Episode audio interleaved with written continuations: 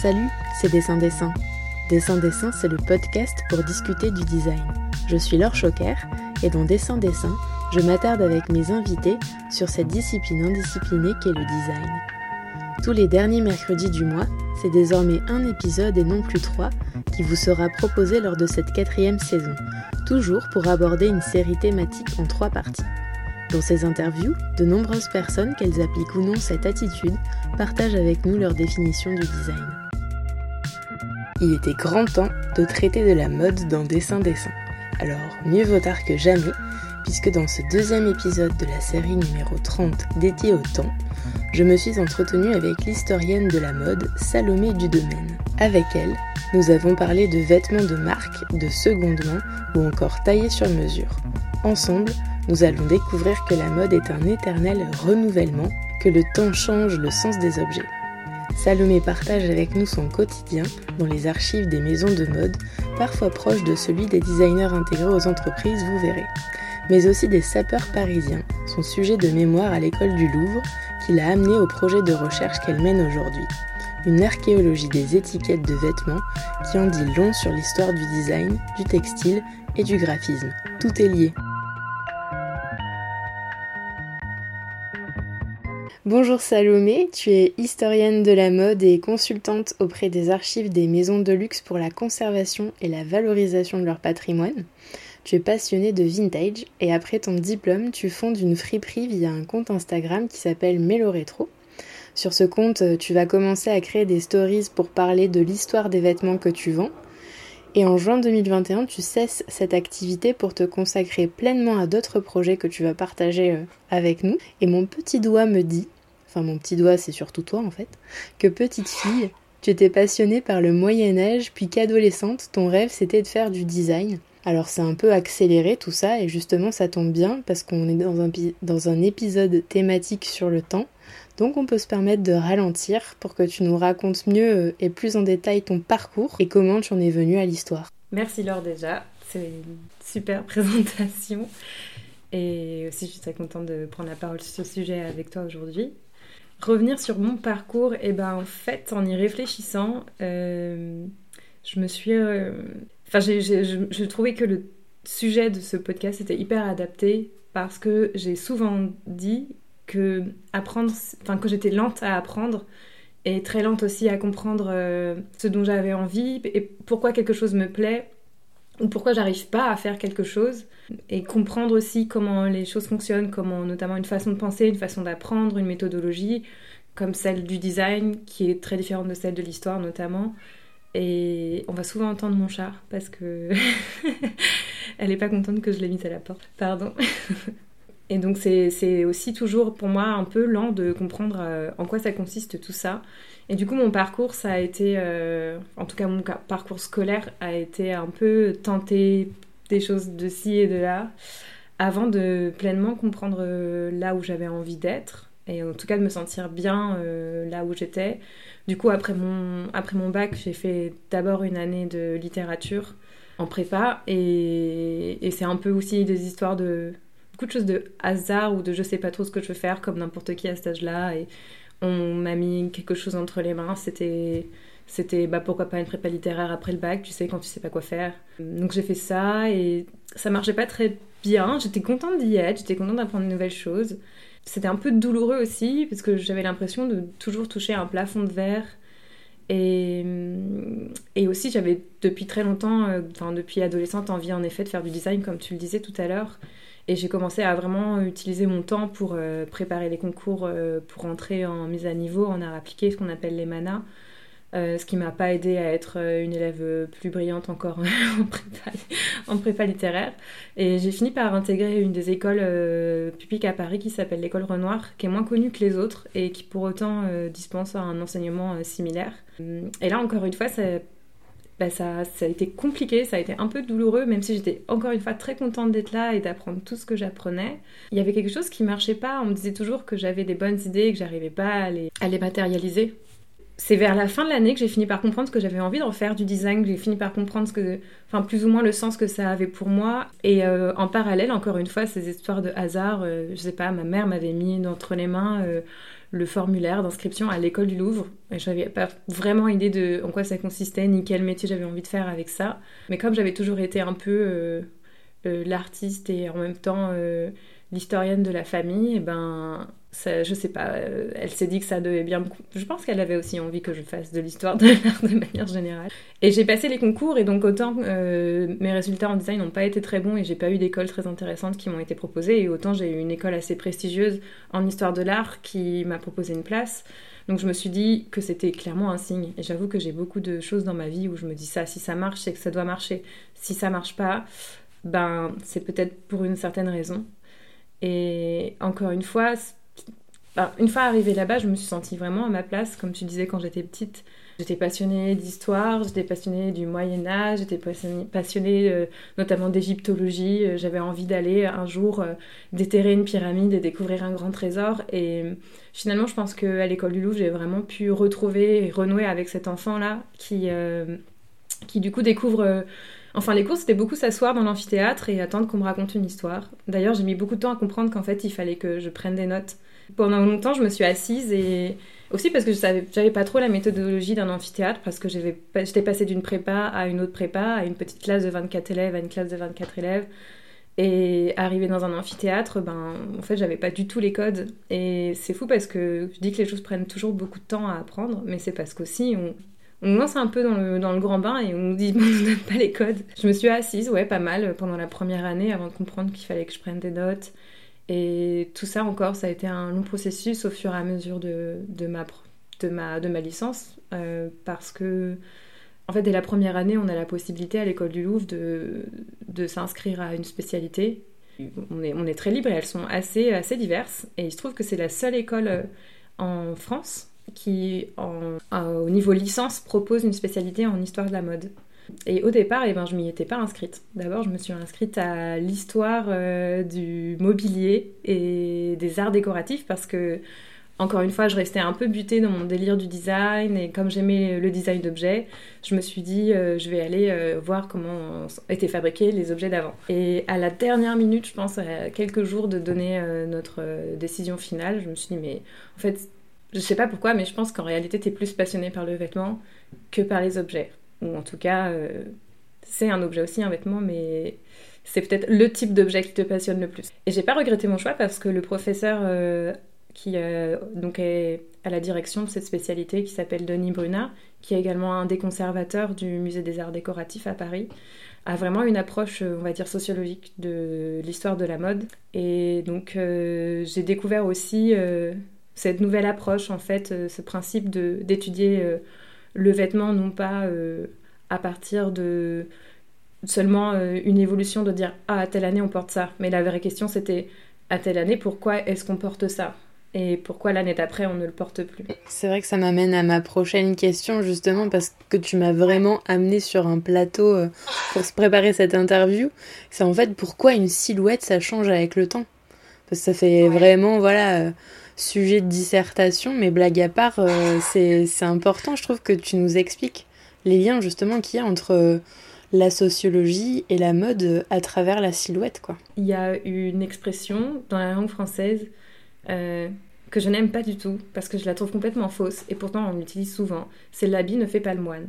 En fait, c'est une expression qui date aussi d'un autre temps où s'habiller, ça voulait dire, euh, ça reflétait un certain statut social, ce qui est toujours le cas aujourd'hui, mais c'était un statut social dont c'était très difficile de sortir, à savoir est-ce qu'on est un aristocrate ou est-ce qu'on est un bourgeois ou est-ce qu'on est une personne du clergé. C'est seulement par exemple en effet un moine qui pourra porter euh, une, euh, une, chape de moine, là, je ne sais même plus comment ça s'appelle. Et en réalité, c'est faux parce que tout le fait de s'habiller de base, c'est de faire un choix dans qu'est-ce qu'on va mettre et les non-choix les gens qui disent oui mais moi je m'en fiche de comment je m'habille, et eh ben ça fait sens ça aussi. Tout ça c'est de la sémantique. Tout ça c'est aussi euh, vouloir manifester quelque chose euh, aux autres ou à soi-même. Et donc euh, décider de faire attention à comment on s'habille ou pas, ça aura forcément un sens. Et à partir de là, comment on décide de s'habiller, et eh ben c'est une multiplicité de sens en fait. Ça c'est à l'échelle d'une personne, mais du coup à l'échelle d'une société, on, peut avoir à peu près le, même résultat, c'est-à-dire euh,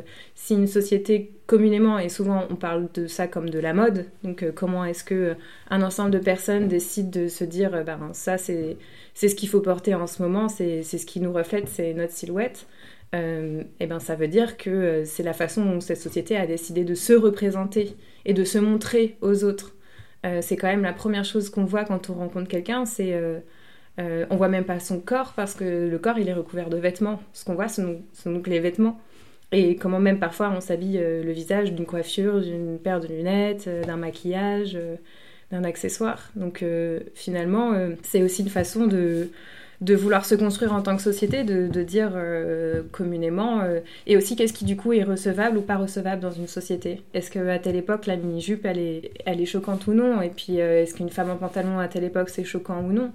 Donc à partir de là, le vêtement va forcément évoluer au fur et à mesure de l'évolution des mœurs, euh, de euh, l'évolution aussi euh, politique d'un pays. Elle va évoluer en fonction en effet de comment est-ce que la construction sociale au sein de la société elle se fait? Est-ce qu'on a toujours une aristocratie ou est-ce que c'est fini les aristocrates après la Révolution Et du coup, qu'est-ce que ça change aussi Enfin, tous ces changements-là, ils peuvent toujours s'exprimer avec le vêtement. Même les plus gros changements politiques comme euh, les petites euh, mœurs, elles vont s'exprimer par le vêtement. Et du coup, c'est ça le travail de l'historien de la mode, d'essayer de comprendre aussi tout ce contexte qui euh, enrobe l'évolution des modes, les évolutions des habitudes vestimentaires, et de les remettre un peu en contexte au sein des sociétés qui les ont vues naître. Le vêtement, c'est le reflet de notre société. C'est pour ça que moi, je trouve cette discipline passionnante.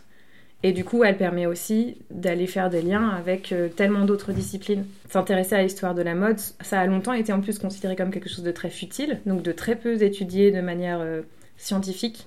Ce qui fait que euh, aujourd'hui, on est vraiment un peu au, début d'une histoire de la mode vraiment développée et qui sort aussi de certains poncifs qui ont, longtemps un peu collé au basque. À vrai dire, c'est une, discipline qui permet justement de créer des ponts avec, euh, je sais pas, l'histoire politique, avec euh, l'histoire des techniques, l'histoire du design, euh, de la sociologie. Et en effet, dans la méthodologie, ça peut être faire appel à de l'anthropologie, ça peut être faire appel à de, à de l'étude d'objets de, manière beaucoup plus scientifique, ça peut être aller en effet dans des laboratoires, c'est très divers en fait euh, comme discipline. Et du coup, est-ce que tu es d'accord euh, avec euh, le dicton qui dit que la mode c'est un éternel recommencement? Oui, c'est vrai et en même temps, c'est intéressant parce que ça c'est notamment un des sujets de d'essai sur lequel j'ai travaillé quand quand j'étais étudiante en Écosse pour mon master 2. C'était justement sur les jeux sémantiques de la mode qui veut aussi nous faire croire à un éternel recommencement tout en réutilisant des codes et juste en changeant un détail. Alors des fois, ça, ça peut être un, détail dans l'ornementation. Donc juste dire euh, une robe qui a la même coupe n'est pas la même parce qu'on lui a rajouté un, nœud. Mais après, ça peut être euh, un changement euh, sémantique. Ça peut être, ok, donc une robe longue, c'est la mode. Et le lendemain, avec le, juste le, jeu du langage, dire c'est plus la mode. Maintenant, c'est le cours. Mais seulement, une fois que le cours est, plus à la mode, bah, qu'est-ce qu'on fait? Bah, On remet le long à la mode, parce que si, c'est forcément l'inverse. Et il y a cette espèce de roulement euh, euh, purement sémantique euh, que juste le concept de mode, en fait, permet. Et c'est parce que ce jeu avec le langage et du coup avec le sens que la mode peut exister. Parce que sinon, elle ne pourrait pas autant blaguer, elle pourrait... Elle, ce serait tout de suite visible en fait euh, que euh, on se fiche un peu de nous. mais après, je dis ça, mais j'ai aussi du mal avec. Euh, enfin, c'est une grande tendance aujourd'hui de dire tel designer s'est inspiré de tel design d'il y a telle année. et parfois, c'est des vrais, véritables plagiats et c'est honteux et c'est un, très gros problème. En revanche, euh, c'est aussi euh, quelque chose qui a toujours existé dans, dans l'histoire des maisons de mode. C'est le principe de l'inspiration. Donc, euh, c'est pas du tout quelque chose de nouveau, c'est quelque chose de qu'on connaît depuis peu, de, enfin que le grand public connaît depuis peu parce que ça a été permis grâce aux nouvelles technologies qu'on a, c'est-à-dire conserver des images, recevoir les images et défiler de manière instantanée. et pouvoir aussi aller chercher des images d'archives de manière beaucoup plus facile, tout ça grâce à Internet et à tous les outils qu'on a à disposition. Mais créer une, collection d'inspiration, de vintage, de pièces comme ça, c'est quelque chose qui, qui, se fait depuis que la couture ou l'histoire de la mode existe. Donc, euh, je sais pas, un, designer que j'aime beaucoup qui s'appelle euh, Mariano Fortuny, qui était très connu euh, au tournant du 19e et du 20e siècle, qui était donc entre Paris et Venise, lui a, et on, on, conserve en fait, avait une collection d'études donc c'était en fait que des vêtements euh, qu'il aimait bien. Donc il y avait à la fois euh, des costumes historiques occidentaux, mais il y avait aussi beaucoup de costumes traditionnels euh, dits orientaux. On va dire, il y avait beaucoup de... Parce que j'ai travaillé sur cette collection, collection quand j'étais en stage à Venise. Elle avait, enfin, elle conserve à la fois des vêtements qui sont euh, je sais pas, des, kimonos japonais euh, du 19e siècle, euh, des caftans iraniens ou turcs. et tout ça, en fait, on, on, le retrouve parfois très littéralement dans les vêtements de Fortuny, parfois un peu moins. Mais dans tous les cas, ça nourrissait aussi, lui, son imaginaire et son inspiration. C'est très difficile de penser qu'on puisse créer à partir de, à partir de rien. et souvent aussi, créer sous créer sous la contrainte, c'est, c'est euh, enfin pas sous la contrainte, mais créer à partir de quelque chose qu'on aime bien, essayer de comprendre qu'est-ce qu'on peut en tirer, pourquoi on l'aime bien, et comment est-ce qu'aussi on y applique euh, son univers. Euh, je trouve que c'est aussi une façon très intéressante de, proposer, enfin une façon intéressante d'approcher la création. c'est, c'est quelque chose de très commun dans le design de toute façon, c'est de la contrainte euh, naît la créativité. quoi. C'est quelque chose qu'on nous rabâche régulièrement de toute façon dans, dans toutes les formations créatives, je pense. Donc ouais, c'est ça parle bien euh, de justement tu, tu, boucles bien la boucle parce que tu nous prouves avec cet exemple que ben la mode c'est un éternel recommencement en fait qu'elle qu'il a pas vraiment qu'elle arrive un peu comme ça par magie à, à agir sur le temps en quelque sorte. En fait, je ne sais pas si je dirais recommencement, mais euh, c'est un renouvellement, un éternel renouvellement. Parce que les vêtements de Fortuny ne sont pas du tout les mêmes euh, que ceux qui sont euh, dans ses collections. même si on, peut clairement y voir les inspirations. Et c'est pareil aujourd'hui quand on se réapproprie la mode du milieu des années 90-2000. On peut y voir parfois des mentions hyper littérales et pour autant on peut pas s'empêcher de d'adapter les choses au temps dans lequel on vit. Et de vouloir aussi euh, mixer ça avec euh, ben justement on en parlait tout à l'heure mais peut-être les mœurs de notre époque. Je pense que l'hypersexualisation de la femme des années 90 notamment euh, qui est citée d'une certaine façon dans la mode actuelle par je sais pas le réemploi des mini-jupes du style de le mini sac et le style de, Paris Hilton avec euh, des slip dress et des choses comme ça et des strass et des tailles basses et bien pour autant tout ça s'est travesti par le fait qu'aujourd'hui je ne sais pas par exemple le combat féministe il a tellement évolué et la, vision de la femme dans les médias est en pleine euh, remise en question, elle est en pleine évolution parce que justement on a vécu les années 90 et le début des années 2000 et qu'on n'a pas spécialement envie de revenir en arrière, même si il y a des éléments de style qu'on a bien envie de récupérer. Pour autant, on n'a pas envie qu'ils aient le même sens, en fait. Et le temps, pour moi, il change forcément le sens d'un objet. D'ailleurs, même la, façon qu'on a de comprendre un objet euh, d'une autre époque, en fait, on va pas lire, euh, par exemple, c'est c'est marrant. Du coup, j'ai étudié ce qu'on appelle la, restauration euh, des monuments historiques quand j'étais à l'école. Euh, j'en fais pas moi-même parce que c'est pas du tout mon corps de métier, mais euh, j'ai appris plus ou moins la méthodologie. Et donc, au 19e siècle, quand on voyait une œuvre, euh, je sais pas, de l'Antiquité à laquelle il manquait un bras, eh ben, on lui mettait un bras. Aujourd'hui, les restaurateurs, ils sont complètement hallucinés de se dire qu'on pourrait intervenir, se dire, tiens, cette œuvre antique, si je lui rajoutais quelque chose de mon époque, ça ça détruit toute son intégrité, ça, ça, change son sens. Et aujourd'hui, on va donner plus de valeur euh, à euh, garder un objet tel quel parce que euh, déjà, il est plus proche de ce qu'il était supposé signifier à l'époque et parce qu'en plus, le passage du temps, il a son importance. Et, c'est intéressant de voir que cette œuvre, elle a perdu son bras. Euh, et de, comprendre pourquoi. Est-ce que c'est parce qu'elle a été détruite volontairement? Je sais pas. Par exemple, pendant la Révolution, on a, on a détruit beaucoup de choses. Et ça, la destruction, elle a un sens ici. C'est pas juste c'est tombé parce que c'était mal collé. Et du coup, voir un objet de l'Antiquité, entre le voir au avec les yeux d'une personne du 19e siècle et le voir avec les yeux d'une personne du 21e siècle, eh ben, c'est pas du tout la même chose. Le temps, ça change le sens des choses en fait. On peut pas refaire en tout cas, même si, on essaye, on n'est pas capable parce qu'on on perd du sens. C'est d'ailleurs le travail des historiens, c'est d'essayer au maximum de retrouver le sens. Mais je ne prétendrai jamais que dans mon métier, je suis capable de dire avec. Je ne suis pas capable de dire avec certitude j'ai compris telle chose, euh, j'ai compris pourquoi elle a existé à telle époque. Je ne peux que faire des hypothèses en fait, je ne peux que dire je pense qu'on s'habillait à cette époque parce que. Et dans dix ans, quelqu'un va arriver et dire elle racontait n'importe quoi celle-là. À mon avis, c'est plutôt parce que. Et je suis ravie de me dire que ce que je peux développer ou ce que je peux euh, avancer comme analyse, et eh ben dans dix ans, ça pourrait être mis en question parce qu'en fait, je serais tellement triste de me dire que ma discipline, à partir du moment où quelqu'un a trouvé une réponse, il n'y a plus d'autres, y de questions qui se posent et il n'y a plus d'autres réponses à aller chercher. Ça voudrait dire que du coup, euh, depuis, euh, depuis 50 ans, peut-être, il n'y aurait plus d'historiens de la mode parce que tout le monde aurait résolu toutes les questions. Donc autant, autant se dire qu'on ne trouvera jamais la réponse parce qu'au moins on peut continuer à travailler. Ça, c'est bien une réponse d'historienne et presque de, chercheur, je trouve. Euh, Puis là, tu, en fait, tu nous, racontes l'histoire dans l'histoire et c'est tout à fait normal. Mais euh, ce serait chouette que, euh, pas seulement l'histoire, mais que d'autres corps de métier aient en fait ce recul, enfin, ces, mouvements de, d'avance, arrière, avance, arrière, parce que ça ferait beaucoup évoluer toutes les pratiques en fait.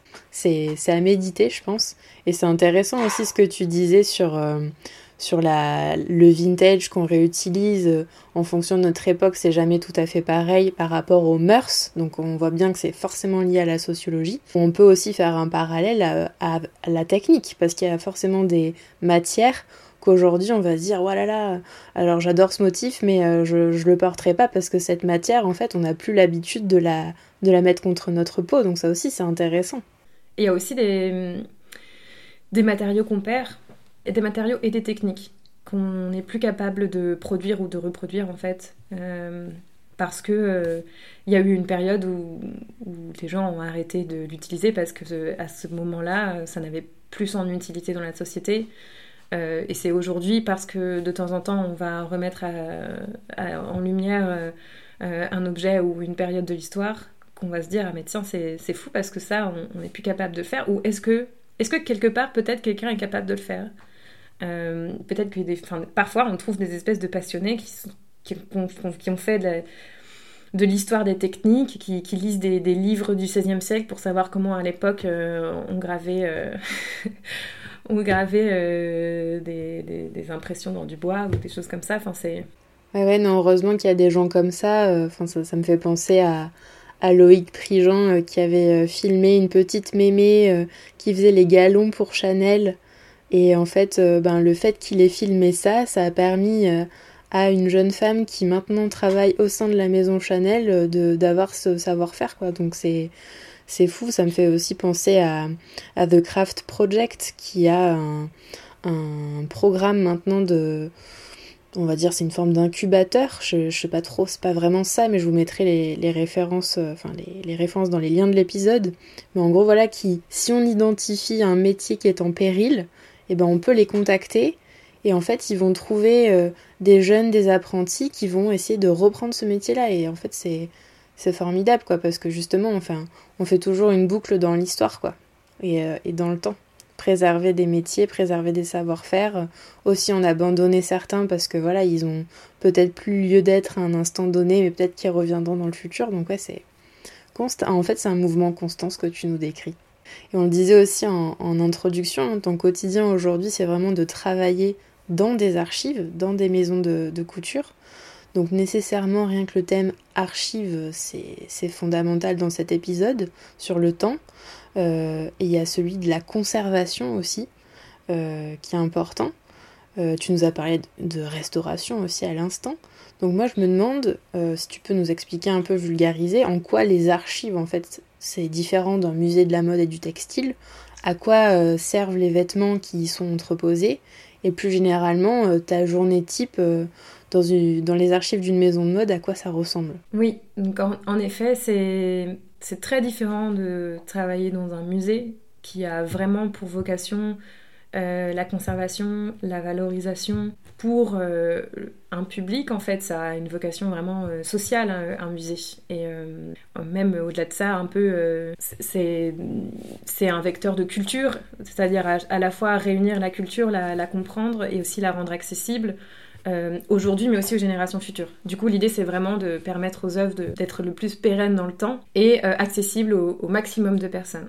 Le contexte des archives dans les maisons de mode, c'est très différent parce que déjà, je travaille pour un organisme privé, qui est donc une maison de mode, une, marque, euh, qui, elle, a, au départ pour vocation première de produire des vêtements.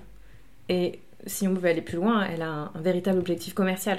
Donc, à partir de là, euh, la façon d'approcher les vêtements qui sont conservés dans les archives, elle est très différente. Parce qu'elle n'est, elle a au départ pas pour vocation première, cette collection de vêtements, à être visible par tous. Euh, et en plus de ça, sa vocation première, c'est pas forcément euh, qu'elle pérennise au maximum dans le temps, même si évidemment, plus longtemps ils pourront utiliser le contenu de ces collections, le mieux. Mais l'objectif premier, ça va être justement de créer un laboratoire de forme sur l'histoire de la maison, donc euh, sur euh, ce qui s'est fait depuis la création de la maison à, nos jours, notamment ce qui s'est fait quand on est passé dans des maisons où il y a eu vraiment le succession d'un directeur ou une directrice artistique à l'autre, parce qu'en fait on a des maisons qui gardent leur grand nom, donc je ne sais pas si je peux les nommer dans ce podcast, mais admettons Dior ou, Chanel pour prendre les plus grands, euh, bah, Christian Dior et Gabriel Chanel ne sont plus vivants aujourd'hui et pour autant ces maisons perdurent parce que des directeurs et directrices artistiques euh, récupèrent euh, du coup bah, la direction artistique de la maison.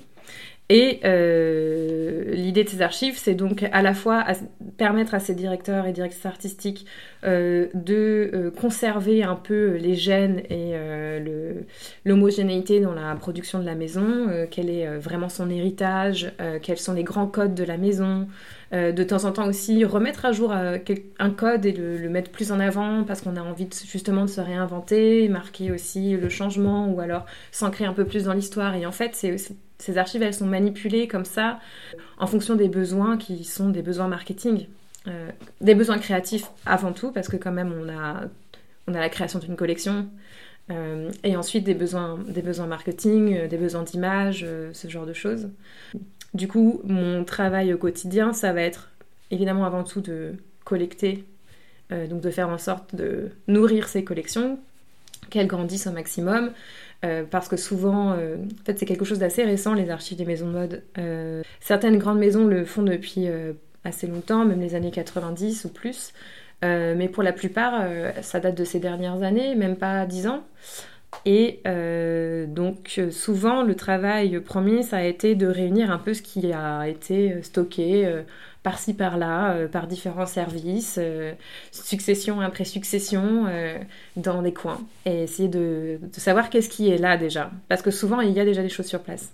Parce qu'en fait, souvent, le bureau des stylistes s'en sont servis quand même, même sans qu'il y ait un département d'archives. Il y avait toujours un endroit où, où étaient stockées ces pièces parce que, comme je disais tout à l'heure, c'est pas nouveau, on a toujours utilisé du vintage pour, pour s'inspirer.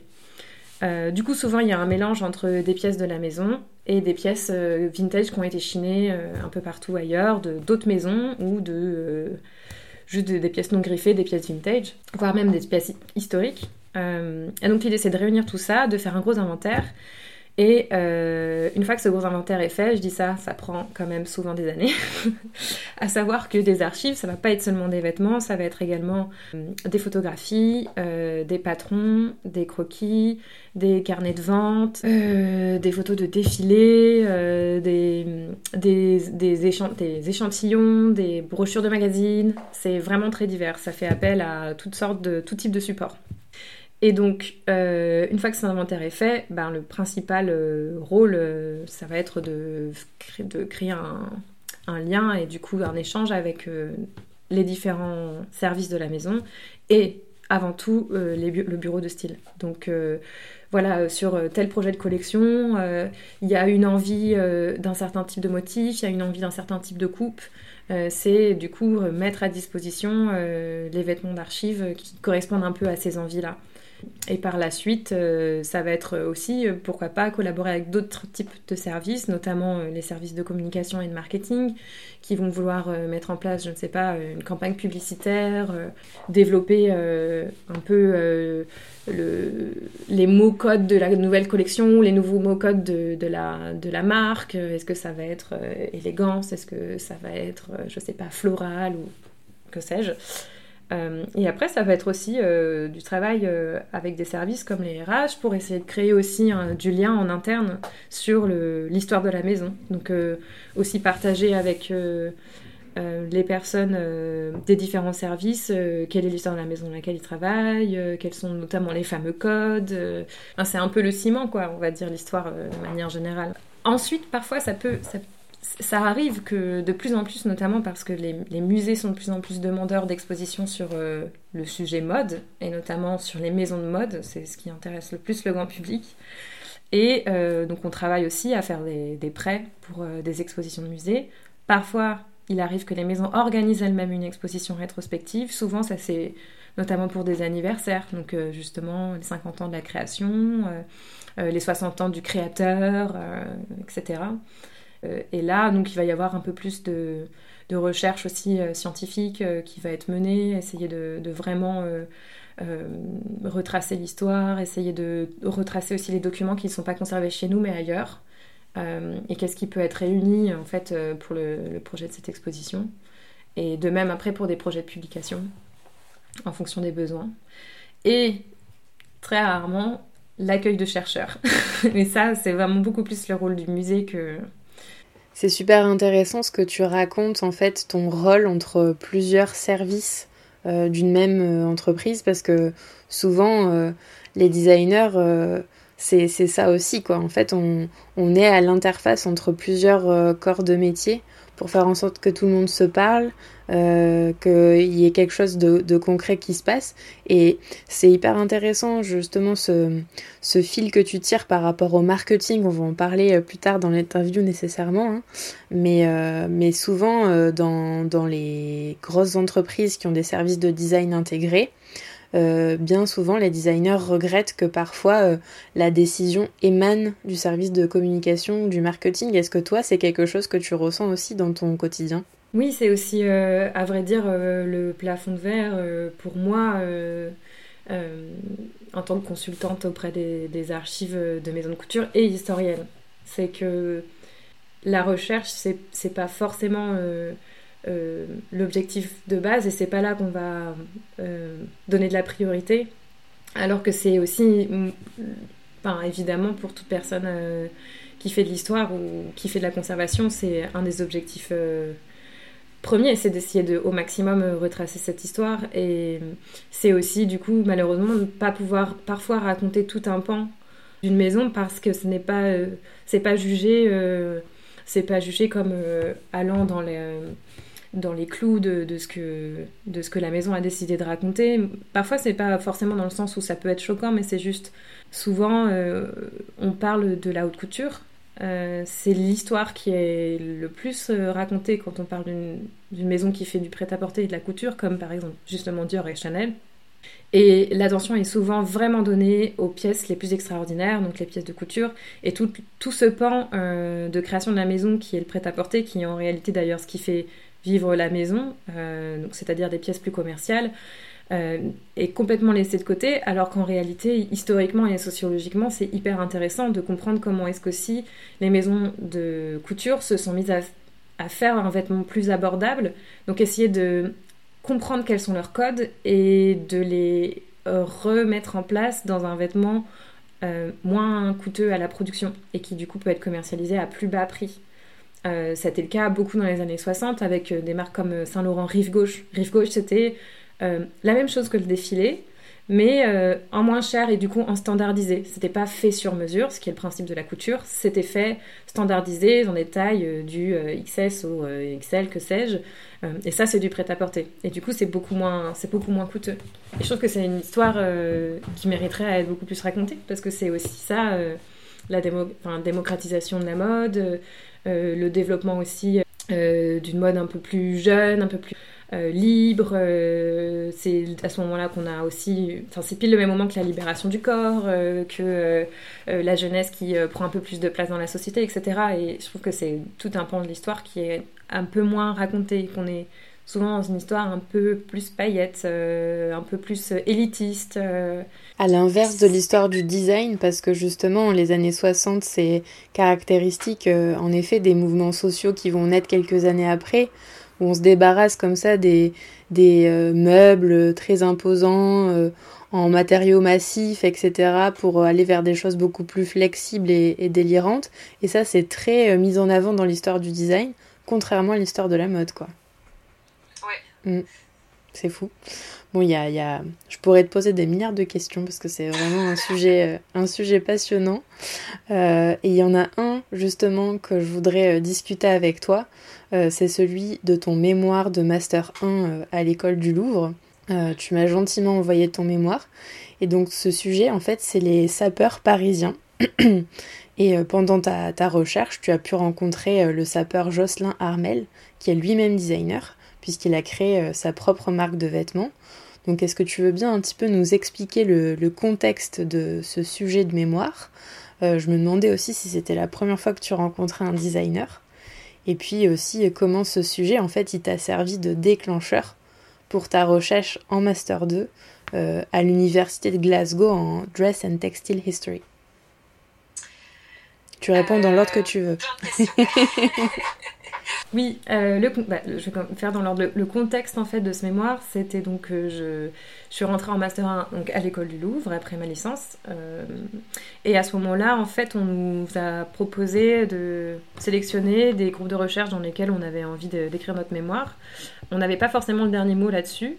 Donc moi j'avais demandé l'histoire de la mode évidemment, mais je m'étais dit pourquoi pas aller aussi explorer d'autres méthodologies et notamment l'une d'entre elles qui m'intéressait c'était donc méthodologie de l'anthropologie, qui était également proposée à l'école et qui, pour moi, matchait aussi avec l'approche que j'avais envie de développer à partir de, la mode et du vêtement. Euh, et il se trouve que du coup, ben, voilà, j'ai été, euh, été envoyée euh, dans ce groupe d'anthropologues et que j'ai découvert tout un, nouveau pan voilà, de, de, de, la recherche que je connaissais pas, à savoir notamment l'étude de terrain. Et c'était la requête principale pour nos mémoires, c'était de se trouver un terrain. Et il se trouve que ça correspond pile au moment où euh, euh, j'emménageais pour la première fois dans mon, mon appartement à moi. Euh, dans Paris, qui du coup l'endroit où j'habite encore aujourd'hui, qui se trouve à Château-Rouge. Donc pour ceux qui ne connaissent pas, en fait Château-Rouge c'est au pied de Montmartre, juste derrière Barbès.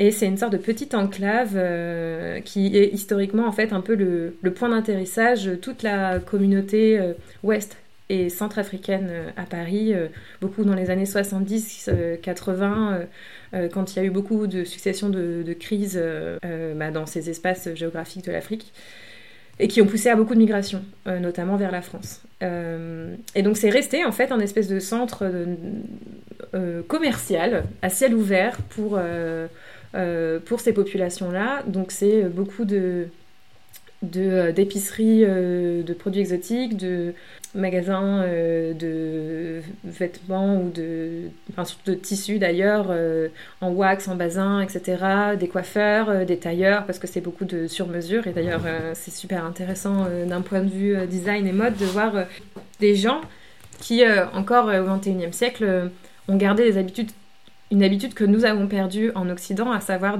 d'aller faire ses vêtements chez le tailleur de quartier. Et ça, c'est presque, c'est naturel, quoi. Et euh, il se trouve qu'il y a également une boutique euh, un peu particulière dans ma rue, à quelques numéros de chez moi, qui s'appelle Sapenco. Et c'est la fameuse boutique de, c'est la, boutique de ce fameux bachelor, qui en réalité s'appelle Jocelyn Armel, mais qui se fait appeler le bachelor parce que tous les sapeurs ont, euh, on va dire, un nom de scène. aucun d'entre eux ne se fait appeler par son vrai prénom parce que l'idée de la SAP, c'est vraiment d'avoir une deuxième persona euh, qui s'incarne dans les vêtements, mais aussi euh, dans une allure, dans un langage, dans une dégaine, euh, dans un certain type de musique, dans un certain type de danse, dans un certain type d'endroit où on va sociabiliser, se montrer, parader. Donc en fait, les sapeurs, je les, connaissais déjà parce que comme je viens du nord-est de la banlieue parisienne, que je prenais le, RER e ben voilà, assez fréquemment pour aller sur Paris, et en fait j'en croisais souvent dans les transports en commun Et c'est quand même des gens qui interpellent parce que, enfin, dans un quotidien assez noir et blanc, gris, beige parisien, c'est vrai que ça détonne quoi, de voir une paire de chaussures en crocodile, un chapeau, une canne, avoir des gens qui sont accessoirisés, euh, qui sont colorés ou non, mais qui sont déjà euh, sur leur 31. On se demande mais d'où est-ce qu'ils rentrent euh, un mardi à 18h quoi. c'est assez fou. Et ça m'avait beaucoup interpellée. J'avais vu quelques vidéos du coup à ce sujet-là quand ça a commencé un peu à se faire connaître ce mouvement. donc voilà, il y a, il y a 5-10 ans. Et j'avais envie d'aller un peu explorer ça quand j'ai vu qu'il y avait une boutique à côté de chez moi. Je me suis dit, tiens, c'est bien parce que comme je viens d'emménager là et que j'ai envie de comprendre comment fonctionne ce quartier qui est quand même un peu à part dans Paris, euh, et en plus de ça, mêler ça avec un sujet mode et euh, une enquête de terrain, j'avais l'impression d'avoir euh, coché toutes les cases quand je suis passée devant la boutique du coup du bachelor. Et donc Jocelyn Armel a en effet fondé sa marque Connivence dans les années 2000, je crois. Et donc il propose en effet des, des tailleurs euh, complets, des trois pièces, des deux pièces, euh, avec tous les accessoires et les chemises qui vont avec. Je me permets de te couper, mais euh, de mémoire, après la lecture de ton mémoire, justement, je crois qu'il s'est installé en 86 et il me semble que Connivence s'est arrivé dans les années 90. Eh ben encore plus, encore plus ancien que ce que j'avais en tête. Quand Jocelyn a monté cette marque, justement, l'idée c'était de proposer des, des vêtements euh, coloré qui change justement de, de l'identité masculine parisienne qui trouvait beaucoup trop triste. Alors que lui, c'est quelqu'un qui aime les couleurs. Euh, et donc, dans sa vitrine, on voit euh, des costumes roses associés avec un gilet jaune et une cravate verte. Et tout ça en parfaite harmonie parce qu'il sait absolument manier sa palette colorée.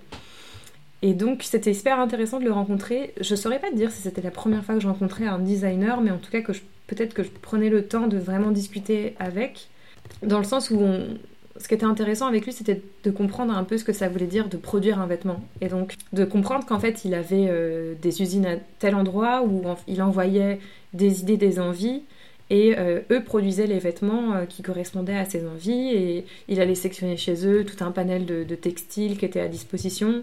Il leur faisait rectifier les poches de, 2 cm, il leur faisait élargir un col ou mettre une deuxième rangée de boutons. Euh, et derrière, eux, ils s'occupaient de, standardiser en fait un peu la production, donc justement, encore une fois, faire des X, des L, etc.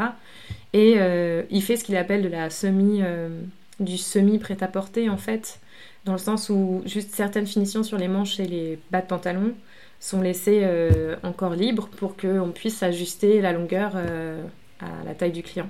Et donc il, m'a parlé voilà donc de ces endroits où il fait produire ses vêtements, mais aussi de ce que ça veut dire pour lui d'être capable d'habiller toute une communauté et de s'habiller lui en tant que sapeur par lui-même. Parce que le concept de la SAP, il est quand même beaucoup fondé sur le principe euh, d'aller consommer des vêtements de marque et du coup, ça rendait, enfin, pour lui, ça le rendait en fait euh, un peu trop dépendant économiquement de certaines maisons et notamment euh, d'une production euh, très occidentale. Et il, avait l'impression de rester très passif en tant qu'homme d'origine africaine. Et donc, l'idée, c'était vraiment de, retrouver son pouvoir en fait. Et, et, de pouvoir aussi vivre de sa passion parce que sinon le principe du sapeur c'est quand même de, payer tout le temps pour sa passion et de vivre pour sa passion et non pas par sa passion, c'est-à-dire euh, aller euh, travailler euh, comme un fou pour mettre de côté suffisamment pour s'acheter peut-être une paire de chaussures et peut-être dans six mois un costume et au fur et à mesure créer une garde-robe et ça prend des années. On revient au temps. Encore une fois, parce qu'effectivement, il y a, enfin, voilà, on pourrait se dire, oula, attends, pourquoi il y a cette digression dans l'interview là? Non, non, non, tout est lié. Écoutez bien. oui, complètement, parce qu'en plus, c'est, c'est, tu, dans ton interview, tu, tu, parlais de cette chanson de, de, Papa Wemba, qui est donc euh, un chanteur de rumba congolais, le, l'un des plus connus en fait euh, de la rumba, euh, qui est connu dans presque tout le continent africain. Et une de ses chansons les plus connues s'appelle Proclamation. Je t'ai devancé, mais elle parle de, elle parle de sa apologie en fait cette, cette chanson parce qu'en fait Proclamation, ça, ça veut dire quand on a, on est venu à Paris qu'on est devenu un Parisien, comme on dit euh, dans le langage des sapeurs, qu'on a trimé pour euh, créer sa, sa panoplie de sapeurs, et qu'enfin on est prêt, qu'on a la bonne panoplie, qu'on a suffisamment de costumes, qu'on a suffisamment de paires de chaussures, et qu'on a les moyens de se repayer un billet, on rentre Et là, c'est ce qu'on appelle la proclamation. C'est je suis parvenu, je suis arrivé, euh, euh, j'ai coché toutes les cases qui montrent que je suis un sapeur accompli et je peux me permettre de me remontrer de nouveau face aux autres. Euh, sinon, en fait, tu ne rentres pas tant que tu n'es pas prêt à, dire je suis parvenu. Et d'ailleurs, en dehors des cercles de la SAP, souvent c'est aussi un, un des schémas de, retour euh, chez soi après l'immigration, c'est de revenir une fois qu'on a pu montrer. Et donc, en effet, ça prend du temps. ça prend du temps. Souvent, ils payent, euh, quand c'est vraiment dans des, dans des magasins de luxe, ils, payent en plusieurs fois. C'est un costume payé en 3-4 fois euh, en fonction des moyens. de toute façon, j'ai mis des liens hein, dans, le, dans la description de l'épisode qui sont des liens évidemment tirés de, de ton mémoire. Et du coup, voilà, est-ce que tu peux nous expliquer en fait un peu comment ce, sujet, au final, des sapeurs parisiens, il t'a servi de déclencheur quand tu étais à Glasgow en échange? C'est pas aussi euh, évident et littéral que ça. En fait, euh, s'il a été déclencheur, je dirais justement parce que, et on en revient au temps, et ce que je disais au tout début par rapport au fait que j'ai toujours trouvé que j'étais lente à apprendre, c'est que j'ai eu beaucoup de frustration à la fin de ce mémoire parce que j'ai beaucoup aimé mon sujet, j'ai beaucoup aimé faire le terrain et j'ai pas euh, réussi à, exprimer euh, complètement ce que j'avais envie d'exprimer et je pense que j'avais j'ai pas réussi à comprendre ce que ça voulait dire vraiment de faire de la recherche pour un mémoire. Qu'est-ce que c'est que la méthodologie de la recherche? En plus de ça, en anthropologie, comme c'était la première année de ma vie que j'en faisais, euh, comprendre aussi vite en, quoi ça consiste, ça, moi, ça, pour moi, ça marche pas. Il faut plus de temps que ça. Et, plus d'accompagnement aussi, je pense. Et donc, j'étais pas très contente euh, de, ce que j'avais produit. Et plutôt que de me dire la recherche, c'est pas pour moi, parce qu'il y avait quelque chose qui me plaisait beaucoup dedans, je me suis dit, il faut que j'apprenne un peu mieux à, en faire. Euh, et au-delà de ça, euh, c'est pas forcément pour faire de la recherche que j'ai décidé d'aller à Glasgow, j'avais juste très envie d'aller à l'étranger et aussi de, de changer de contexte. Ça faisait 4 ans que j'étais dans la même école, je pense qu'il était temps de, de, voir un peu du pays. et c'est ça que j'ai trouvé en fait l'université de Glasgow sans trop le savoir, sans trop savoir à l'avance sur quoi j'allais tomber, mais je suis tombée sur un apprentissage hyper didactique et vraiment axé sur la méthodologie. Donc je pense que là-bas, et je reviens encore au fait que les choses prennent du temps, euh, j'ai enfin compris mes quatre années précédentes euh, en histoire de l'art. Je me suis dit, ah, c'est bien parce que ça m'a passionné toutes ces années. Euh, on m'a pas trop demandé de produire de travail parce que, à part ce, à part ce mémoire qui, qui, était du coup mauvais, mais avant ça, on m'avait pas trop demandé de, produire, de donner mon avis, de faire de recherche. En licence, on est très passif. Et là, pour la première fois, je me suis dit, tiens, j'ai. En fait, si je voulais faire ce que font mes profs, c'est comme ça qu'il faut faire. Et aller euh, et faire de l'histoire, en fait, c'est quoi? Ça veut dire aller euh, trouver les sources d'origine, ce qu'on appelle euh, vraiment des, sources premières. Et donc, c'est des sources qui datent de l'époque. Ça va être une lettre écrite à l'époque, un livre écrit à l'époque, un vêtement de l'époque. donc voilà, quelque chose qui a été produit dans le temps qu'on est en train d'étudier. Mais ça va être aussi derrière aller chercher ce qu'on appelle des sources secondaires. Donc, qui a écrit quoi derrière sur cette époque? Est-ce qu'il y a des articles? Est-ce qu'il y a des livres? Est-ce qu'il y a des films? Est-ce qu'il y a des documentaires qui parlent de cette époque, qui l'ont déjà analysé? Et ce qu'on m'a appris à faire à ce moment-là, c'est donc de regarder tout ce qui s'est fait, essayer de se dire, ok, aujourd'hui, justement avec ma compréhension euh, à moi de personnes de telle année, peut-être 20 ans après euh, cette première analyse, euh, qu'est-ce que je suis capable d'apporter de nouveau? Où est-ce qu'il y a un manque? Est-ce que je suis d'accord? Est-ce que et si je suis pas d'accord pourquoi je suis pas d'accord Est-ce que ça vaut la peine de prendre la parole sur ce sujet Est-ce qu'il y a encore besoin de développer euh, une analyse sur ce sujet ou est-ce que ça y est, on a compris. Et euh, à partir de là, du coup, vraiment sonder euh, donc ces sources primaires et essayer du coup de créer du lien aussi entre ce ce que je disais plus tôt, donc les différentes disciplines. Je sais pas, euh, pour comprendre pourquoi telle robe était choquante à telle époque, peut-être qu'il faudrait aller regarder euh, dans l'histoire du droit. Donc en fait, en, telle année, notamment euh, au XVIIe siècle en Occident, il y a énormément de lois qui ont été rédigées pour réglementer qui a le droit de porter quoi, pour pas qu'il y ait d'excès, mais parce qu'en fait, le problème, c'est pas les excès, c'est le fait que l'aristocratie qui veut, qui, se considère comme une classe à part entière, elle porte les mêmes vêtements qu'un bourgeois qui a finalement au XVIIe les mêmes moyens que lui, voire parfois plus. Et donc, euh, comment est-ce que, puisque s'habiller, ça veut dire être à cette époque, euh, je m'habille donc je suis. Donc si je m'habille, on, regarde les, Si vous lisez des pièces de théâtre de Marivaux, il suffit qu'un personnage, la princesse, s'habille en sa servante et sa servante en, sa, en la princesse pour que tous les personnages soient bernés. Mais ça, ça ne veut pas dire qu'à cette époque, euh, Marivaux prenait son public pour des, pour des idiots. Ça veut juste dire qu'à cette époque, tout le monde pensait que quand on était habillé comme une princesse, on devait être forcément du coup une princesse. Et donc à cette époque, s'il y avait un bourgeois qui s'habillait avec, euh, je sais pas, des chaussures à talons rouges alors que c'est les chaussures de Louis XIV et de sa cour, eh ben ça voulait dire qu'il faisait partie de sa cour. Mais en fait non, puisqu'il est bourgeois. Donc si on lui interdit l'achat d'un certain type de pièces, euh, on se garde euh, les vêtements qui nous correspondent, chacun est bien à sa place et personne ne choque personne. Donc en fait, euh, en allant, et c'est en allant regarder les textes de loi ou les pamphlets, euh, donc dans la littérature, la littérature politique, que tu comprends aussi, euh, tu remets en contexte un vêtement de l'époque. Toute cette histoire de classe sociale, justement, c'est aussi quelque chose qui est présent par rapport aux sapeurs, parce qu'en fait, le mouvement des sapeurs, c'est hyper... On n'en a pas du tout parlé, mais je veux quand même faire un bref passage là-dessus, c'est que c'est lié à l'histoire coloniale, en fait. C'est hyper lié à l'histoire coloniale, parce que les, les, les, colons sont arrivés avec une, une façon de s'habiller qui était du coup, euh, comme le vêtement a, du sens, c'est la 15e fois que je le dis euh, depuis le début de ce podcast, du sens, si celui qui a du pouvoir a une façon de s'habiller, et eh ben du coup son vêtement c'est celui du pouvoir. Très vite pour euh, les personnes qui se sont retrouvées, enfin qui, subissent du coup cette autorité, il y a cette idée que le seul moyen d'accéder, enfin l'un, pas le seul, mais l'un des moyens d'accéder à cette autorité, et en tout cas à ce respect et à une certaine classe sociale, c'est de s'habiller comme eux. C'est exactement Marivaux en fait. Hein.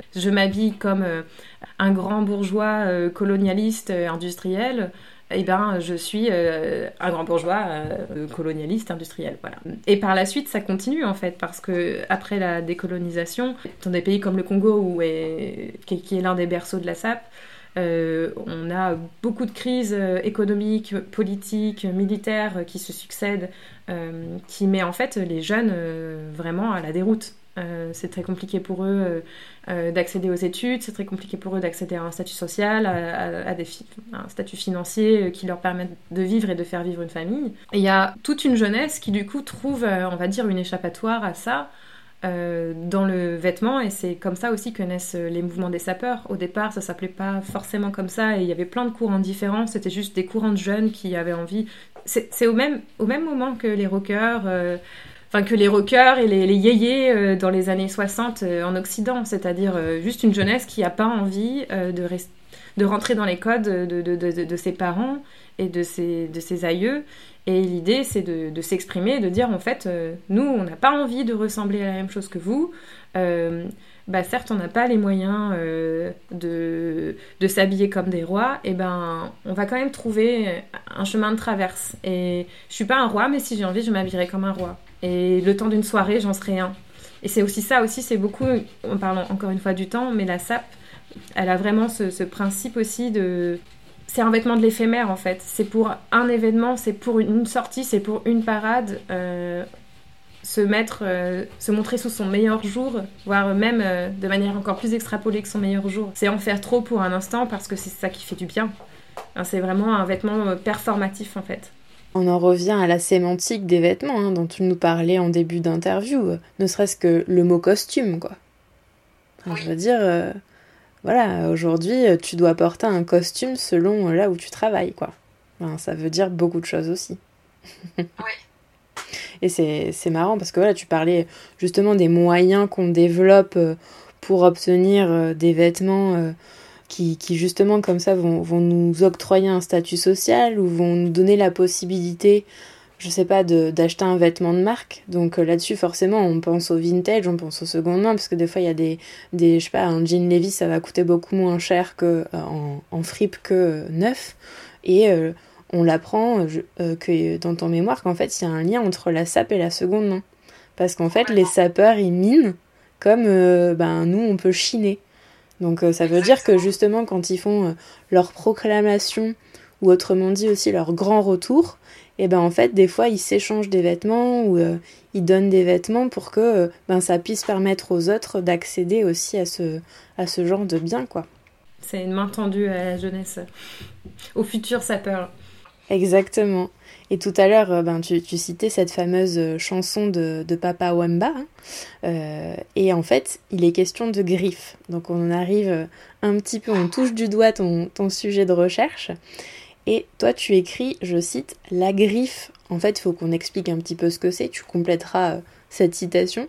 Mais tu écris la griffe matérialisée sur le vêtement par l'étiquette portant le nom de la marque est tout aussi importante que le design et se met en place toute une attitude visant à la rendre ostensible. On marche en ouvrant les deux pans de la veste pour laisser voir celle cousue sur le revers, on fait tomber 35 la veste pour laisser apparaître celle sur le col, puis on énumère comme, un, comme on récite un poème toutes les marques qu'on porte sur soi.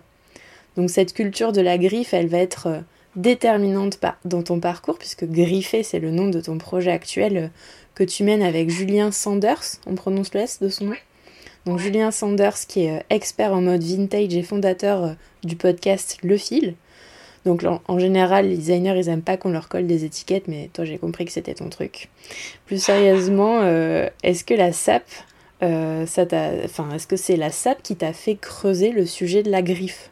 Alors non, pas de prime abord, mais on va dire que l'approche que j'ai adoptée en étudiant la griffe, qui est le mot que j'emploie pour parler des étiquettes qui portent justement le nom des marques et qui sont cousues dans le vêtement, dans, les, justement dans les doublures, etc. L'approche que j'ai euh, pour aborder la griffe, c'est un peu la même que celle qui m'a intéressée quand j'ai voulu aborder la sape. C'est un peu la même que celle qui m'a intéressée quand j'ai voulu aborder le, comment la mode et le langage, euh, euh, comment la mode utilise le langage et la sémantique pour, pour exister en fait et pour se justifier. c'est un peu cette notion de justement de, langage et de magie, en fait. Parce que euh, je nomme quelque chose, parce que je dis qu'elle est à la mode, parce que je dis qu'elle est d'un designer, elle prend tout de suite de la valeur. En fait, c'est ça euh, ce qui est fou avec la mode, c'est de dire tiens, ce bout de chiffon, il est à la mode. Mais c'est plus un bout de chiffon, c'est euh, une robe incroyable, hyper désirable qui va se vendre à, des milliers. Et encore mieux, si ce bout de chiffon à la mode, eh ben, il a un petit bout de tissu brodé avec le nom de quelqu'un de super connu. Et alors là, mais ça devient euh, presque un objet de collection. Et, c'est juste fou comme euh, juste un mot, un nom, euh, ça crée une espèce d'univers magique et ça rend, ça rend des choses possibles en fait. Et c'est le cas notamment pour les sapeurs en fait, parce que le fait d'avoir les moyens d'accéder à un vêtement de marque, euh, c'est encore plus important que d'avoir accès à, n'importe quel type de enfin, n'importe quel costume. Ce que tu disais en fait, c'est que la marque prend le pas sur le design quoi. Et la musique et la danse sont là aussi pour euh, soutenir ça parce que il y a quelqu'un qui chante un peu comme cette chanson de Papa Wemba et qui récite les marques. Alors ça peut être le sapeur lui-même ou ça peut être une sorte d'animateur en fait. Et la danse qu'on appelle qui s'appelle la danse des griffes elle, sert aussi justement à, se, mouvoir en rendant euh, ces fameuses griffes le, plus visibles possible. Donc en effet, ouvrir la veste, euh, quand souvent l'étiquette dans les costumes masculins, elle, est sur, euh, elle est cousue sur la veste, ou, enlever la veste pour la montrer quand elle est accrochée sur le cou. parfois, on a des chaussettes qui sont griffées, donc on va soulever le pantalon pour montrer la chaussette ou pour montrer la belle chaussure Weston en crocodile. Euh, et l'idée, c'est de mettre voilà, en, avant euh, un peu ces cartes Pokémon brillantes. C'est euh, un peu ça le principe de la danse des griffes. C'est marrant que tu vulgarises avec une référence contemporaine parce que c'est ce que je voulais faire dans ma prochaine question, qui est en fait la revendication ostentatoire de l'étiquette, qui est quelque chose qu'on retrouve dans la création contemporaine. Euh, et en fait, j'avais envie de citer euh, la collaboration entre Nike et la marque Off-White, qui est un exemple parmi tant d'autres. Hein. Plusieurs paires de chaussures euh, qui émanent de cette collaboration, en fait, elles font figurer carrément de fausses étiquettes qui deviennent de véritables décors sur la chaussure. Est-ce que tu peux nous expliquer ce code et quelles sont ses origines? Ouais, non, c'est c'est un bel exemple de de de ces fameux jeux sémantiques en fait euh, qui s'opèrent euh, dans, dans, la mode en fait parce que une étiquette qui euh, au départ a une vraie utilité pour authentifier en fait un vêtement pour dire c'est un design pensé par telle personne devient un, objet ou un élément esthétique Et tout ça, c'est fou comme aussi du coup justement la mode, on dit souvent que c'est un jeu et c'est vrai parce que là, on a vraiment un espèce de détournement en fait. On s'est amusé à, jouer avec ce code euh, qui vient du coup du milieu euh, de collection, des collectionneurs, euh, le fait d'avoir des éditions limitées. Enfin, là, tu donnes un exemple de sneakers et je pense que c'est un très bel exemple parce que c'est véritablement un, un des lieux de, dans les types de, enfin, dans un des objets de mode qui est le plus collectionné en fait pour ne même pas être porté d'ailleurs, mais juste en tant qu'objet, c'est presque, en fait, c'est plus devenu euh, un vêtement, quoi, c'est devenu un, objet.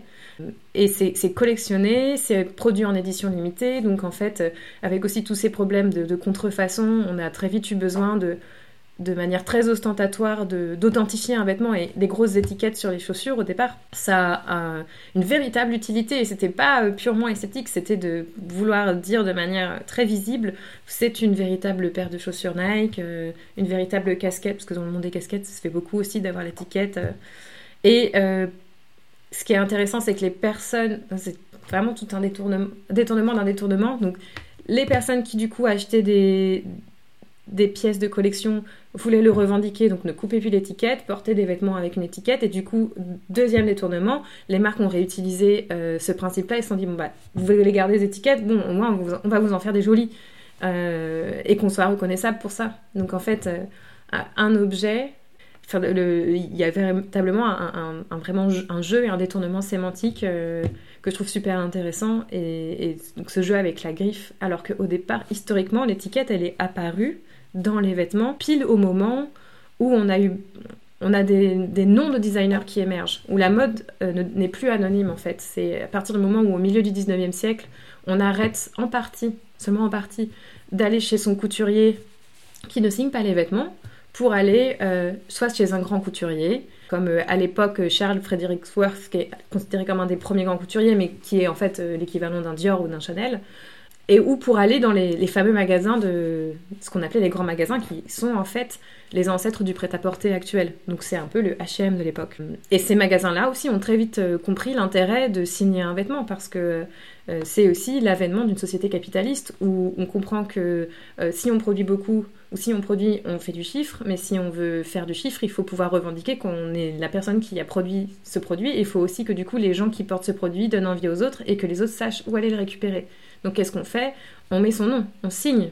Mais signer, ça sert aussi à quoi? Ça sert à authentifier pour ne pas se faire voler son design.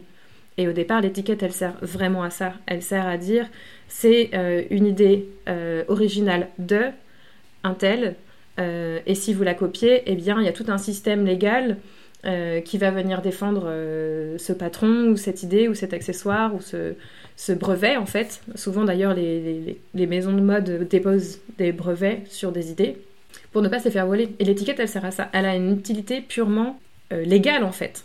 Ça paraît un peu trivial quand je parle de rôle légal, et finalement, c'est devenu un véritable objet de... qui concentre toute l'esthétique d'une maison.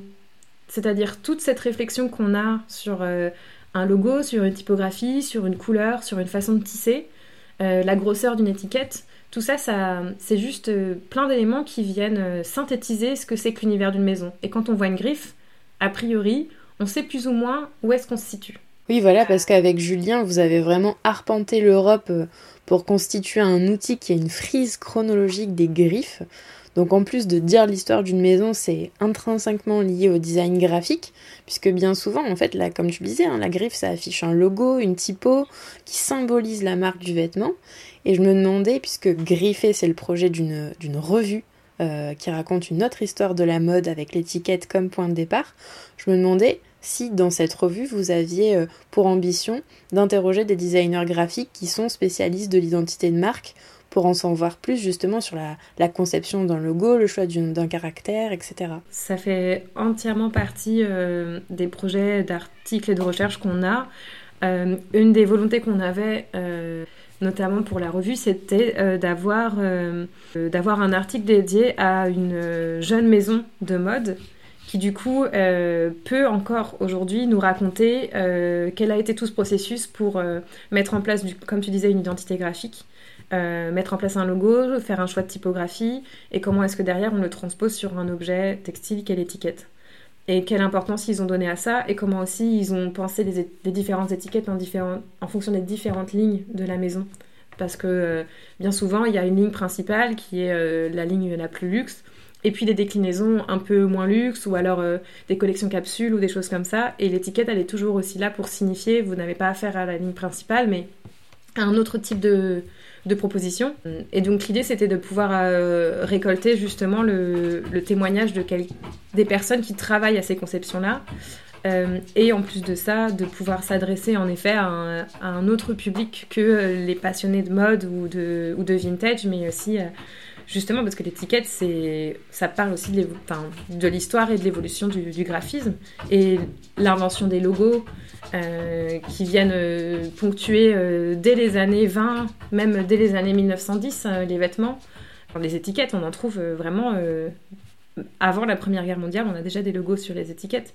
Donc ça permet vraiment de retracer l'évolution de ce qu'on, du sens qu'on met justement dans ces petits pictogrammes. Pourquoi est-ce que ça a été inventé d'ailleurs à cette époque? Pourquoi est-ce qu'on a eu besoin de créer des pictos et, des, et, des, et des logos dans les années 1910 Pourquoi à ce moment-là? Donc en effet, et, l'idée, c'est aussi, si, comme c'est pas notre spécialité, c'est que le principe de, griffer, donc qui est, comme tu disais, une revue, euh, c'est aussi d'avoir une plateforme disponible à, des, à différents professionnels pour, euh, pour aborder le sujet de l'étiquette de, de points de vue hyper divers et euh, de mixer un peu les approches et les méthodologies pour justement euh, essayer au maximum de comprendre toutes les facettes différentes d'une étiquette. Parce que quand vous en parle comme ça ça pourrait paraître un peu restreint de se dire ok une revue sur l'étiquette quoi. Il n'y a pas un mais il y aura plusieurs exemplaires sur euh, l'étiquette. Genre euh, ce truc tout petit qui gratte dans le cou quoi. Enfin et en fait il y a un milliard de récits possibles parce que l'étiquette c'est justement alors, si le vêtement représente notre société, eh ben, l'étiquette, c'est le truc qui représente le vêtement, qui représente notre société. Donc, c'est juste euh, du concentré de, qui nous sommes, en fait, et de qu'est-ce qu'on fait de nos vêtements, et comment on les veut, et à quoi, à quoi ils ressemblent, et qui les fabrique. Donc, euh, euh, l'idée, c'est de donner la parole à tout plein de professionnels qui auraient envie d'aborder des sujets divers. donc, s'il y a des personnes qui veulent, entre autres, parler de graphisme, de typographie, si c'est toi ou quelqu'un d'autre, on est super ouvert aux propositions. On n'a pas seulement des historiens, on a aussi euh, en effet des experts vintage, euh, on a euh, des journalistes, on a juste des écrivains, on a une artiste illustratrice aussi qui participe à ce projet.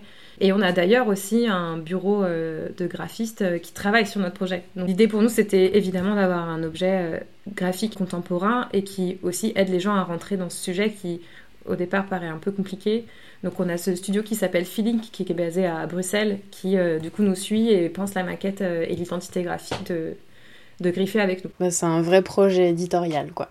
Donc on l'a compris, hein, Griffé c'est une revue, et je me demandais en fait quand est-ce qu'elle va sortir cette revue? Eh bien, Griffé, ce sera une revue disponible à la précommande. Euh, l'idée c'est donc de produire seulement ce qu'on nous achète et donc, ce sera euh, mis à la précommande sur euh, la plateforme de crowdfunding Ulule à partir du 28 mars, et ce pendant un mois et demi, donc jusque mi-fin avril. On communique beaucoup sur l'évolution de, la revue, nos recherches, etc. sur nos comptes Instagram respectifs. Et on va communiquer évidemment encore plus à partir du 28 mars quand la campagne de précommande aura ouverte et on va également faire un événement sur Paris pour euh, célébrer ce lancement euh, où euh, tout le monde sera invité à, boire un pot. Donc ceux qui voudront suivre ça et participer seront évidemment les bienvenus. Ok, donc pour te suivre, c'est Mélo Rétro hein, sur Instagram. C'est une revue qui fera une centaine de pages avec un cahier central qui aborde de manière très approfondie une maison de mode en particulier et euh, une deuxième partie avec euh, voilà tout plein de rubriques et ce sont ces fameuses rubriques écrites par tout plein de professionnels différents qui étudient un peu l'écosystème, ce qu'on appelle l'écosystème de la griffe. Et euh, bon, qui dit épisode dédié au temps dit fréquence de la revue. Vous savez à combien de, enfin quelle fréquence elle va avoir ou c'est trop tôt pour le dire? On, envisage pour l'instant une, une publication d'une fois par an. Ce sera forcément de toute façon une revue du temps long parce que euh, ce sont des recherches euh, très longues qui nous emmènent aussi dans des endroits qu'on ne peut pas soupçonner à l'avance. parce que bah, notamment après-demain je m'en vais en Italie pour euh, rencontrer deux personnes euh, qui ont travaillé pour la maison Margiela, qui est donc la maison qui sera mise à l'honneur dans le premier numéro, et qui sont en fait euh, deux femmes qui travaillent pour les usines et les ateliers qui produisaient les vêtements de Martin Margiela dans les années 90 et qui sont des personnes de l'ombre et pour autant des personnes qui ont une connaissance immense sur la maison. Et c'est si on n'avait pas passé plusieurs heures dans les archives Margiela, on n'aurait jamais su qui elles étaient. Euh, comme euh, à peu près euh, tout le monde de toute façon, parce que personne n'a jamais vraiment pensé à les interviewer. Et c'est en regardant sur les étiquettes de composition qu'on a découvert leur nom et qu'on s'est dit mais qui sont ces gens? Et qu'on les a appelés et qu'on les a interviewés puis qu'on s'est dit ok ben venez on vient vous voir en Italie. Tout ça en fait ça prend un temps fou de juste comprendre en regardant des étiquettes après des étiquettes de comprendre comment une maison fonctionne et où est-ce qu'il va y avoir un récit intéressant à raconter parce qu'en fait c'est ça l'idée de griffer. C'est pas seulement de proposer une collecte d'étiquettes, donc on va proposer des chronologies d'étiquettes pour chaque maison, mais en même temps, l'idée c'est de comprendre quelle est l'histoire intéressante qui se cache derrière et une histoire qui n'a encore jamais été racontée. Donc en l'occurrence là, qui sont les gens qui fabriquent en Italie les vêtements de la maison Margiela? Et comment ça fonctionne ça? Comment ça, la maison Margiela, tout n'est pas fait sur place? Et non, parce que dans la mode, ça ne fonctionne jamais comme ça, à part dans la haute couture, mais pas dans le prêt-à-porter. Et ça, c'est un récit qu'on a besoin de raconter aussi au grand public cette omerta un peu hein, sur, euh, sur l'histoire du prêt-à-porter qu'il faut vraiment révéler au grand jour parce qu'elle dit beaucoup de choses de, de notre histoire en fait. Et sur les coulisses des maisons de mode, ouais, qui sont très peu, très peu montrées. Très peu montrées et en fait, on pense souvent la mode comme euh, le résultat d'un grand génie qui est celui du, du créateur et du styliste, alors qu'en réalité, c'est le résultat du travail de centaines, voire de milliers de personnes. Et elles ont toutes des choses très intéressantes à raconter. Vraiment. L'interview euh, touche à sa fin. J'ai une avant-dernière question à te poser. C'est qu'il y a pas mal de personnes qui sont habituées aux, achats de seconde main qui aiment à dire en ce moment que dans quelques années, les vêtements de bonne facture seront très difficiles à se procurer. Est-ce que toi, tu partages, tu partages ce point de vue? Et de façon plus générale, c'est quoi un vêtement intemporel pour toi? Alors, oui et non évidemment et inévitablement, euh, vu les schémas de production qu'on a depuis euh, les années 90, on ne produit plus, enfin dire euh, pour le prêt-à-porter de tous les jours et en grande quantité, on ne peut plus produire des vêtements de qualité, c'est pas possible parce que ce qui prime avant tout, c'est produire beaucoup à très bas prix. Donc à partir de là, on n'obtiendra jamais, selon ces deux critères, une matière première, une confection, une finition de qualité, c'est pas possible. Et en plus de ça, si on peut aller plus loin, un cadre de travail euh, agréable. Donc en effet, euh, euh, tout, ça, ça peut pas bien vieillir. Après, j'aime aussi nuancer, ah, parce que j'ai aussi mes connaissances en tant qu'historienne, mais à vrai dire, par exemple, les, années 60 et 70 sont quand même aussi les années qui sont connues pour le boom des matières synthétiques. Et dans le design, c'est d'ailleurs exactement la même chose avec euh, ben, tout ce mobilier en plastique ou en mousse de je ne sais trop quoi là. Et, en fait, il y a très peu de vêtements, des vêtements qui étaient de grande distribution. Dans les années 60 et 70, il y en a très peu qui ne soient pas au moins avec en partie du, du, polyester, de l'acrylique ou du, ou du nylon à l'intérieur. Euh, voire, ils sont presque même totalement faits en polyester souvent. Donc en fait, il faut, nuancer parce que déjà à cette époque-là, des vêtements de, très bonne facture, euh, c'était pas la majorité des vêtements produits. Euh, et souvent, c'était d'ailleurs du coup des vêtements déjà un peu luxe. C'était souvent des vêtements griffés, soit euh, en effet de très grands couturiers, mais aussi juste de, de designers, créateurs un peu moins connus, qui sont même d'ailleurs absolument inconnus aujourd'hui pour la plupart, mais qui, qui signaient quand même les vêtements qu'ils produisaient. Et, Là, on peut trouver des matières euh, premières un peu nobles et des coupes euh, vraiment finies. Mais moi, j'ai chiné un nombre incalculable de vêtements. Aussi, les gens faisaient beaucoup leurs vêtements eux-mêmes et beaucoup ne savaient pas vraiment bien coudre. Donc, j'ai beaucoup de vêtements vintage que, que je trouve qui sont très mal finis. En fait, c'est pas forcément. C'est bien, c'est fait maison, mais c'est pas forcément un gage de qualité. C'est bien, ça nous permet de revenir à cette notion du temps, mais chiner un vêtement de qualité, c'est comme acheter aujourd'hui un vêtement de qualité ça prend du temps, ça demande de s'informer. Euh, aujourd'hui, ça voudrait se dire, ok, si j'ai pas envie d'acheter un vêtement chez Zara, où est-ce que je peux trouver un vêtement qui me plaît, un design qui me plaît chez quelqu'un, chez un créateur, quelqu'un qui fait fabriquer dans ses ateliers, quels sont les budgets, etc. Ça demande du temps. Et pour chiner, c'est pareil en fait. Chiner, que ce soit pour un vêtement euh, de seconde main, on va dire des années 2000, ou pour un vêtement plus vintage des années 60, voire même euh, un peu costume euh, années 1900, eh ben ça prend du temps en fait. C'est pas parce que c'est un vêtement ancien que je vais en trouver à l'appel de, belles matières et, des bienfaits et le principe de chiner, et toutes les personnes qui travaillent dans le milieu du vintage vous le diront, ça prend un temps fou. C'est euh, multiplier les endroits différents où aller essayer de trouver peut-être une pièce, peut-être parfois aucune. Euh, waouh, trois, génial, euh, incroyable. Et en fait, c'est juste une idée un peu biaisée et c'est juste se dire, il faut accepter d'être patient et de chercher. Et c'est ce qui fait aussi que, pour encore une fois parler du temps qui passe, on va chérir et garder ses vêtements plus longtemps. Parce qu'en fait, euh, ils sont uniques et ils sont rares, les vêtements qui sont beaux et qui sont bien faits. Parce qu'on ne peut pas en produire beaucoup. On ne pouvait pas en produire beaucoup avant, on ne peut pas en produire beaucoup aujourd'hui. C'est pas possible, on a bien vu ce qui se passe quand on veut produire beaucoup, on ne produit pas bien. Donc forcément, on en trouve moins. Et peut-être qu'on en a moins aussi. Et peut-être qu'on est plus patient. Et c'est bien comme ça, parce que derrière, ça, ça pérennise mieux. On a envie de les garder plus longtemps quand même. Donc ça répond à la deuxième question de ce qu'est un vêtement intemporel pour toi? Bon, pour conclure, je vais te poser euh, la question rituelle de dessin-dessin Salomé, qui est est-ce que selon toi le design est définissable? Si oui, quelle est sa définition? Et sinon pourquoi? Alors, je ne vais pas prétendre à une définition.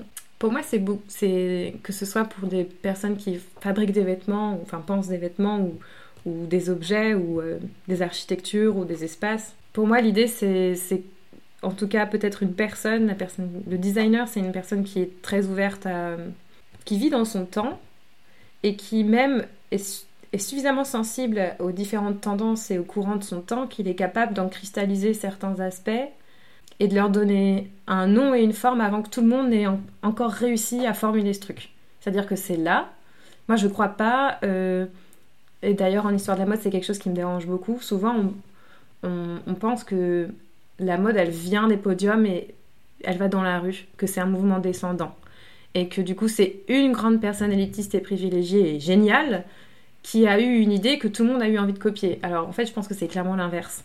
Et c'est juste qu'en effet le designer a nommé et a matérialisé cette chose. Et tout le monde s'est dit oh, c'est génial, c'est ça que je voulais justement. Mais on le voulait, mais on ne l'avait pas encore euh, compris, ou on en a besoin, ou, ou euh, c'est désirable en fait, c'est quelque chose qui nous plaît qui nous attire.